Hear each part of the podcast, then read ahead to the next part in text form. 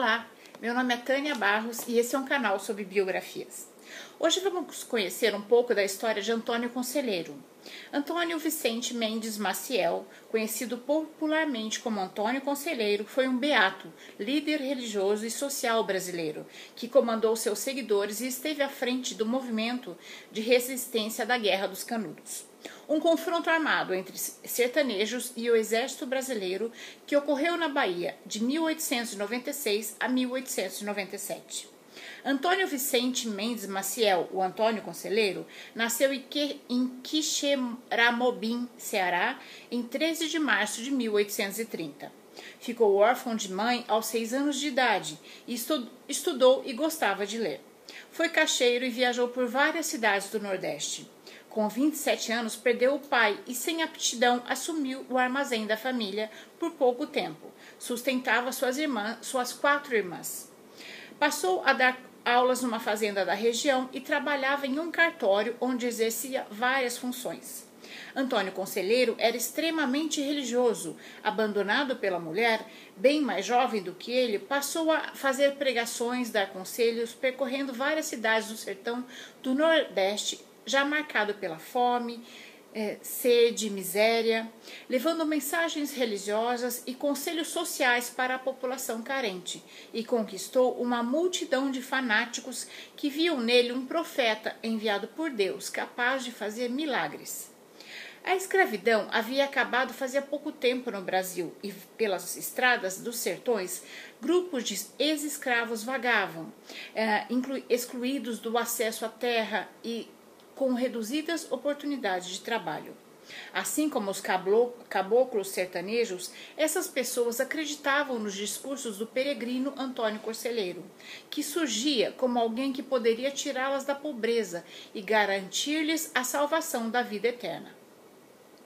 Conselheiro pregava ser a reencarnação do rei Dom Sebastião, pregava a volta da monarquia e o fim do mundo, e dizia que só se salvaria quem estivesse com ele. Em 1874, Conselheiro e seus seguidores se instalaram no sertão da Bahia, perto da vila de Tapicuru de Cima, onde fundaram a primeira cidade santa, o Arraial de Bom Jesus. Antônio Conselheiro era considerado um fora da lei pelas autoridades nordestinas e a igreja não o reconhecia como um profeta e, incomodado, o bispo da religião distribuiu circular proibindo os fiéis de assistirem às pregações de conselheiros que eram vistas como subversivas. Em 1887, o presidente da província tenta internar conselheiro no hospício de alienados no Rio de Janeiro, mas não conseguiu vaga. Naquela época, os sertões do Nordeste viviam abandonados, sem maior influência política, castigados pela fome e pela seca, e a maior parte da população fugia para o Sudeste na esperança de melhores oportunidades de vida. Além disso, os sertões nordestinos eram dominados por coronéis, que após o fim da monarquia exploravam a região e a mão de obra barata. Em 1893, Conselheiro resolveu fundar, nas margens do rio Vaza Barris, no município baiano de Canudos, uma comunidade. Com a chegada de Antônio Conselheiro, o local cresceu rapidamente e, em poucos anos, contava com 25 mil habitantes.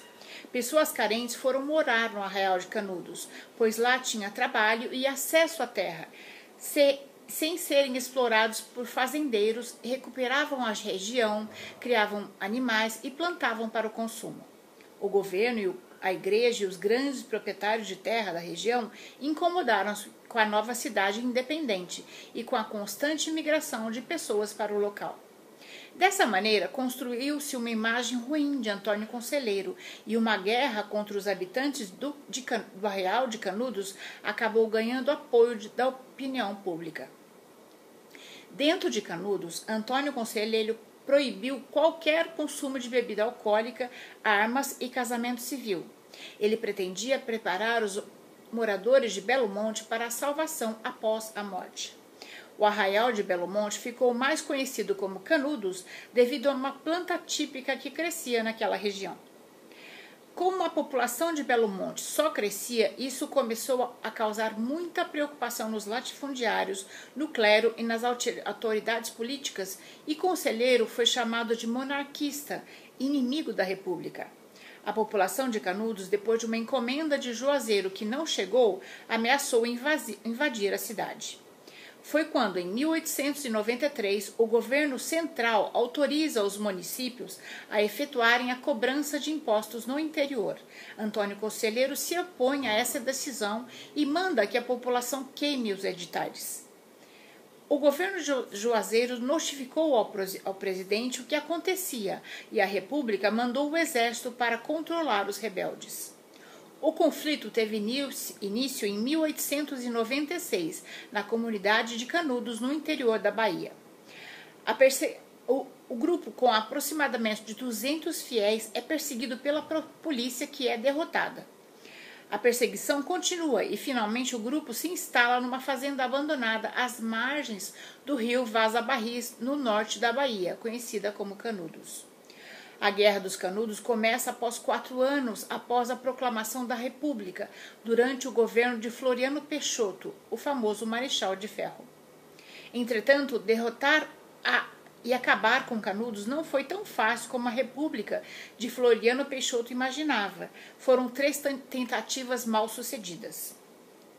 A localização do arraial era de difícil acesso. Ficava em um terreno montanhoso cercado por árvores, desfavorável a qualquer ataque que viesse a ocorrer. Tal dificuldade de repreensão chamou a atenção da imprensa brasileira e Canudo se tornou a primeira revolta a ser noticiada por jornalistas do Brasil. Após a derrota de três expedições militares contra Canudos, a destruição total do arraial tornou-se prioridade para o governo brasileiro. O governo federal, com auxílio de tropas locais, organizou uma grande ofensiva militar contra o, militar contra o arraial. Foi somente na quarta ofensiva que, armados com as melhores artilharias da época, o exército republicano dizimou o arraial de Belo Monte e a revolta morreu junto com seu líder, Antônio Conselheiro. O resultado da ofensiva foi a legitimidade do massacre de até 20 mil sertanejos. Além disso, estima-se que 5 mil militares tenham morrido na região. No confronto. A guerra terminou com a destruição total de Canudos, o incêndio de todas as casas do arraial e a degola de muitos prisioneiros de guerra, inclusive Antônio Conselheiro foi decapitado. A tragédia da Guerra de Canudos foi registrada por, foi registrada por Euclides da Cunha em seu livro Os Sertões, publicado em 1902.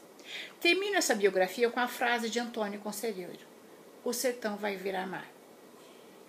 Essa é a nossa história de hoje. Espero ter contribuído para que o seu dia seja bom. Se você gostou, deixe seu joinha, se inscreva no canal, clique no sininho para ser avisado sobre as próximas histórias. Até a próxima história.